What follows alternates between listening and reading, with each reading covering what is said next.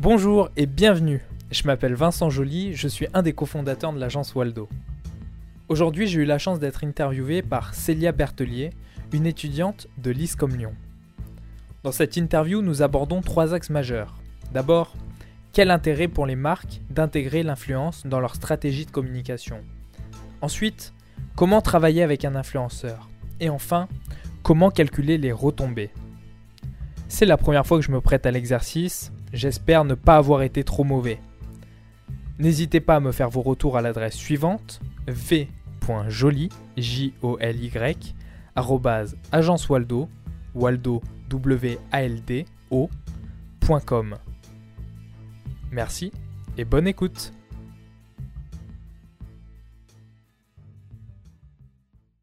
Et du coup, est-ce que vous pouvez un peu me parler de votre agence?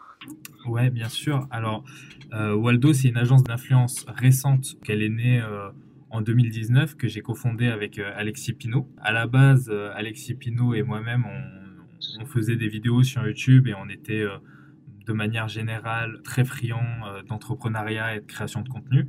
Et petit à petit, on avait aussi cette envie d'entreprendre des choses ensemble. Du coup, on a commencé à accompagner des créateurs, donc plus une agence artistique, plus fait pour, pour les influenceurs. Et, et par la suite, en fait, on a, on a shifté vers euh, une agence d'influence. Il y avait un besoin au niveau des marques parce que elles étaient soit dans une configuration où elles, plaçaient, elles passaient par des plateformes et elles devaient tout faire, c'était rapide, efficace, mais elles devaient tout faire, soit elles passaient par des agences d'influence et c'était euh, bah, clé en main, mais euh, parfois un peu long à mettre en place. Et nous, on a essayé de trouver un entre-deux à la fois hyper efficace, hyper flexible, hyper agile, tout en les accompagnant euh, au maximum. Du coup, en tant que professionnel du secteur, euh, qu'est-ce que pour vous aujourd'hui vraiment le marketing d'influence? Alors pour moi, le marketing d'influence, c'est un marketing qui est assez simple, c'est le marketing du bouche à oreille. Au final, l'influence, c'est utiliser l'influence de chaque personne couplée à la puissance des réseaux sociaux pour transmettre un message. Et aujourd'hui, les influenceurs sont un peu comme de bons amis. Euh, qu'on retrouve euh, quand on s'ennuie ou euh, parce qu'il nous inspire ou parce qu'il nous ressemble. Et finalement, bah, quoi de mieux qu'un bon ami pour, pour être conseillé, pour, pour avoir des recommandations? C'est vraiment ça pour moi le marketing d'influence. Ok, très bien. pourquoi le marketing d'influence, du coup, pour vous, c'est un levier important aujourd'hui dans la stratégie communication d'une marque en général? Le marketing d'influence a un levier important D'abord parce qu'il est super efficace. Et il est efficace sur les trois, euh, les trois axes majeurs de la communication, c'est-à-dire la notoriété, euh, le trafic, que ce soit en ligne ou en ligne, en magasin, et euh, les conversions. Et, et, sur ça, on a des chiffres qui sont plutôt impressionnants. Nous, chez Waldo, on obtient environ un retour sur investissement de 6 euros pour chaque euro investi. Mais aussi, on, dans, nous, on fait des, on fait des reporting à la fin de chaque campagne où on présente euh, souvent un comparatif entre le budget investi euh, pour cette campagne et si le budget avait été investi par exemple dans de l'achat média. Et, euh, souvent, bah, il y a des économies qui sont hyper importantes. Par exemple, dernièrement, on a travaillé pour le casino Le Lion Vert, qui est un casino du groupe Partouche, que tu connais peut-être, qui se situe proche de Lyon.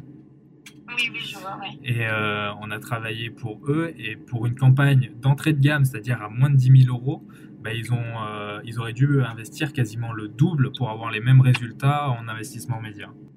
D'accord. Ok. Comment vous avez vu évoluer du coup ce secteur du marketing d'influence? J'imagine que ça évolue euh, constamment.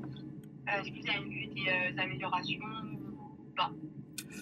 Le marketing d'influence, il évolue j'ai envie de dire à la fois très positivement parce qu'il devient de plus en plus réglementé et, et que ce soit du côté des marques et des influenceurs, on comprend vraiment les mécaniques. Et d'un autre côté, euh, il y a eu un peu un engouement à la création du marketing d'influence où euh, bah, tous les grands, euh, toutes les grandes agences médias, elles se sont un peu jetées dessus et elles ont vite industrialisé tout le processus. Et, et ça, c'est pas terrible parce que quand on industrialise forcément une industrie, on a tendance à augmenter la quantité de production. Donc on peut proposer des influenceurs euh, entre guillemets en masse à des marques, mais d'un autre côté, bah, on est obligé de diminuer à la fois bah, le prix, mais la qualité.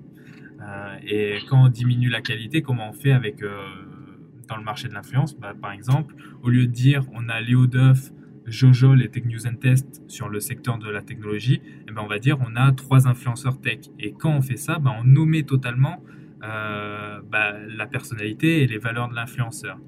Et, euh, et, ça, c'est un, un, problème, un problème. Et en plus, euh, quand on vient à industrialiser totalement le processus, on vient aussi, on a tendance à aller se focaliser sur un seul secteur ou un seul type d'influenceur. Et du coup, on produit à chaque fois les mêmes types de contenus.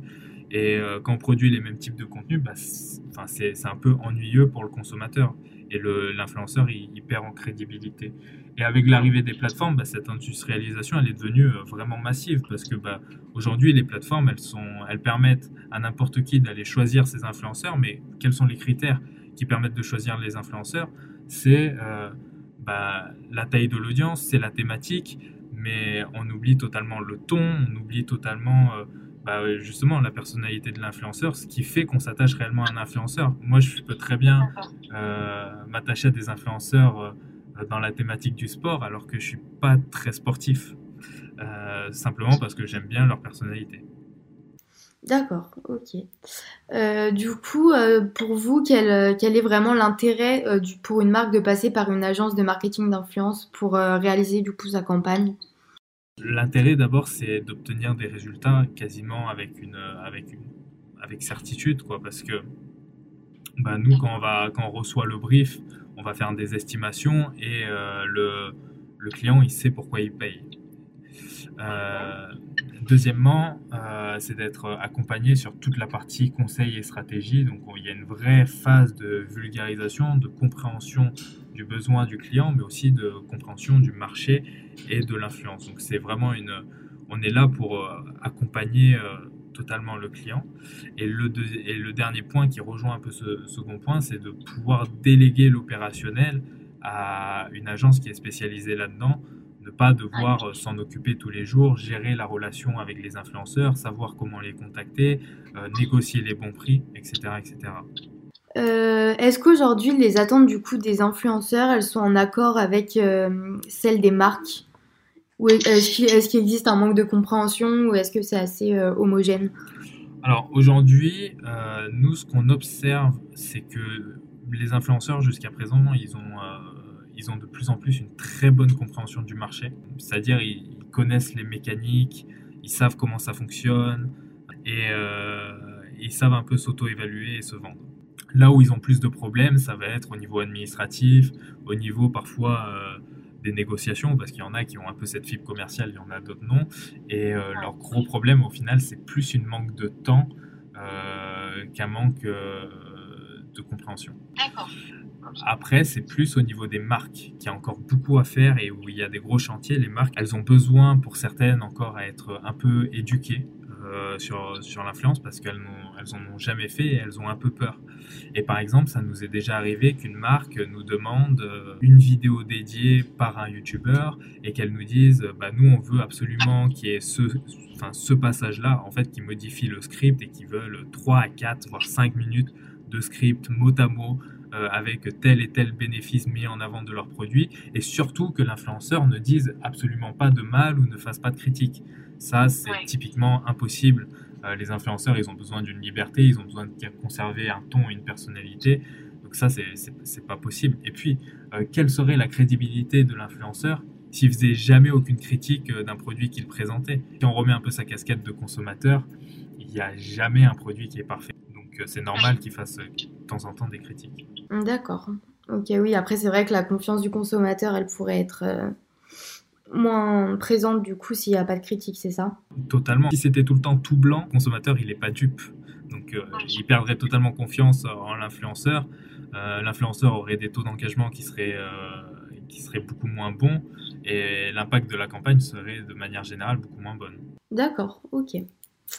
Du coup, vous travaillez avec quel type d'influenceurs? Est-ce qu'ils sont spécialisés dans un domaine précis? Ou vous avez un peu de tout Jusqu'à présent, on, a, on travaille avec tout le monde.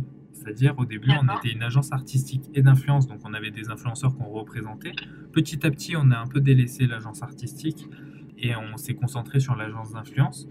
Mais on a toujours travaillé avec euh, les autres agences d'influence, avec euh, les autres MCN, avec les autres agences artistiques, avec euh, les agents d'influenceurs, et puis même toutes les organisations type Redbox, Maison Grise, etc., qui ont été, qui ont été créées par des influenceurs. Donc on, on a toujours entretenu de bons contacts parce qu'on n'a jamais vu. En fait, le truc, c'est que quand tu as des influenceurs qui t'appartiennent et que tu travailles qu'avec eux, tu es limité créativement. Et forcément, bah, si par exemple tu t'es associé avec que des influenceurs qui font de la fiction, disons, et des courts-métrages, etc., qui étaient très en vogue au, début, euh, au début de l'influence, au début du marché de l'influence, bah, pour quelle que soit la marque, tu vas proposer une fiction. Or, euh, c'est pas tout le temps la meilleure solution. Donc du coup, nous, on s'est dit, on se met pas de barrière, on prend contact avec un maximum d'agences et de partenaires, et on va chercher les influenceurs et enfin, qui, qui, sont les mieux, euh, les plus adaptés pour notre, pour notre client. D'accord. Et du coup, sur, sur quels critères vous vous basez en fait pour sélectionner les influenceurs du coup qui collaboreront avec euh, une marque? Est-ce que c'est le nombre d'abonnés, sa personnalité Le critère numéro un, c'est les valeurs et la personnalité de l'influenceur. Si les valeurs de l'influenceur collent pas aux valeurs de la marque, ça peut pas marcher. Et ensuite, c'est le format. Par exemple, euh, il y a des influenceurs qui vont avoir un format qui est euh, très grand public, très accessible. Typiquement, euh, si on prend sur YouTube, le vlog, c'est quelque chose qui est très grand public, ultra accessible. Et puis, il y a des contenus qui sont beaucoup plus nichés, beaucoup plus spécialisés, par exemple les tests de produits. Et là, déjà, on est dans une, dans une autre étape du parcours client. Et selon, en fait, l'objectif de la marque et, là où ils veulent toucher le client, bah, on va choisir un format qui est peut-être différent. Donc, si on reprend, il y a les valeurs, il y a le format. Ensuite, il y a le professionnalisme de l'influenceur. Il, il, y a des influenceurs qui, euh, au bout de 3-4 fois, on sait qu'on les relance, on discute avec eux et, ça ne fit pas parce qu'ils manquent de professionnalisme. Ils te répondent 2 à 3 semaines après euh, ou les contenus ne correspondent pas. Donc le professionnalisme, ça joue. Il y en a avec qui on ne veut plus travailler, il y en a avec qui on adore travailler. Et enfin, il y a la plateforme et le prix aussi le prix, ça joue forcément euh, parce que un budget à respecter et, souvent le prix c'est corrélé avec euh, le nombre d'abonnés. Pas toujours, mais souvent. D'accord. Et c'est l'influenceur qui fixe euh, ses tarifs en fait, c'est ça? Généralement, c'est l'influenceur qui fixe ses tarifs. D'accord. Ok. Et du coup, pour prendre contact avec ces influenceurs, vous passez par quel canal? On travaille, enfin, on prend contact avec eux souvent par mail, la grande majorité par mail. Donc, je dirais email, événement et pas mal sur Instagram aussi, ça marche bien par un message privé. En DM sur Instagram, du coup. Ouais, ça marche assez bien aussi. Ok, et euh, du coup, au niveau des contrats avec les influenceurs, est-ce qu'il y en a? Ça se passe comment au niveau de, des contrats? Nous, au niveau des contrats, on a vu les deux types de contrats, c'est-à-dire les contrats pour protéger nos influenceurs et les contrats pour euh, protéger les marques. Aujourd'hui, euh, quand on protège nos marques, le contrat avec l'influenceur, il est très simple. Hein. C'est euh, on, s'est dit ça par mail, on s'est, on s'est côtoyé plusieurs fois au téléphone, on s'est dit qu'on va faire telle ou telle vidéo pour répondre au brief euh, que, qui nous était donné euh, par le client. Bah, ce qu'il y a dans le contrat, c'est juste de respecter ce qu'on s'est dit, quoi. Et pour que tout se passe bien, c'est tout. et du coup, comment les influenceurs sont-ils compensés généralement? Est-ce que c'est avec de l'argent, des cadeaux, plus des voyages Très clairement, aujourd'hui, les influenceurs, ils sont rémunérés. D'accord. on va beaucoup en fait le critère numéro un c'est l'expérience proposée le concept. Est-ce que c'est original? Est-ce que c'est drôle? Est-ce que ça apporte un plus à ma communauté? Est-ce que ça va me permettre de faire du contenu euh, qui soit un peu plus séduisant plus étoffé plus travaillé etc donc l'expérience compte beaucoup. Euh, si tu envoies un influenceur euh, au Japon et tu lui dis bon bah tu vas passer une semaine là-bas et c'est tout frais payé par la marque euh, il crache pas dessus. Euh, mais d'un autre côté, euh, bah, l'influenceur, il vit pas d'expérience, quoi. Et il vit pas de cadeaux non plus. Donc, il faut le rémunérer. Et du coup, au niveau des KPI que vous prenez en compte, comment en fait vous mesurez les retombées d'une campagne marketing avec un influenceur?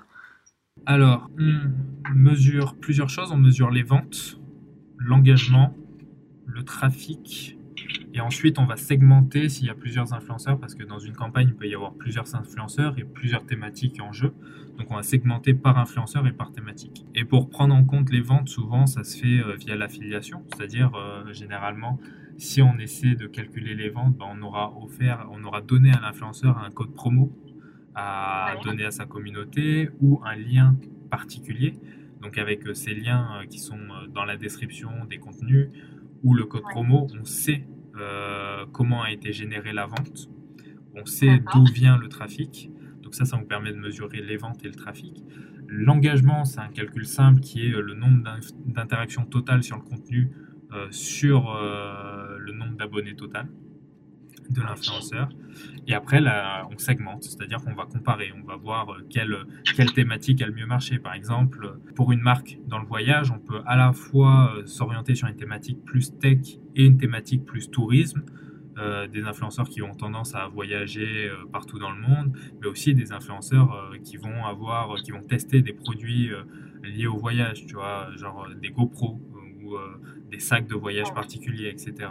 Et donc, on va peut-être, euh, on va, on va tester ces deux thématiques, deux influenceurs différents ou plusieurs influenceurs différents dans ces thématiques, et on va regarder bah, quel est le plus performant. Et après, le but dans tout ça, c'est de repérer les un ou deux influenceurs qui marchent vraiment très très bien, ou la thématique qui marche vraiment très très bien, et de conseiller la marque et de l'orienter vers cette thématique sur du long terme et quitte presque à avoir une égérie, euh, enfin un, influenceur égérie de leur marque pour un an, un an et demi, tu vois. Du temps que le contenu il est super performant, il faut continuer dessus. Euh, bien écoutez, j'ai les réponses à toutes mes questions, c'est parfait. Euh... Ouais, c'est parfait, j'ai toutes les réponses. Bah, en tout cas, merci d'avoir pris le temps de répondre à toutes mes questions, c'est très gentil. Avec plaisir. Et toi, de, sais, je t'avais envoyé par mail, je t'avais demandé si ça te dérangeait qu'on publie, nous, l'entretien, ou des parties de l'entretien. Est-ce que ça te dérange ou pas? Et est-ce qu'on a le droit de le publier euh, avant que toi, tu publies ton mémoire? Ah oui, il n'y a aucun problème, vous pouvez le publier. Parce que oui, j'ai vu que vous aviez une partie blog sur votre site, c'est ça? Ouais, on est en train de la développer à fond et je trouve qu'il y a des questions qui sont vachement intéressantes. Et eh ben, pas de problème. on va remodeler ou on va couper, tu vois, parce que là, c'est combien de temps 30 minutes, c'est peut-être un peu long. Oui, oui, oui. Euh, Mais il n'y a pas de problème, même si c'est avant que je publie euh, mon mémoire, euh, ça me pose aucun, aucun souci, vraiment. Ok, trop cool. Super. Voilà. Ben, en tout cas, merci beaucoup. Avec plaisir. Et puis, bah, bonne journée. Merci, toi aussi. Merci, au revoir. Salut.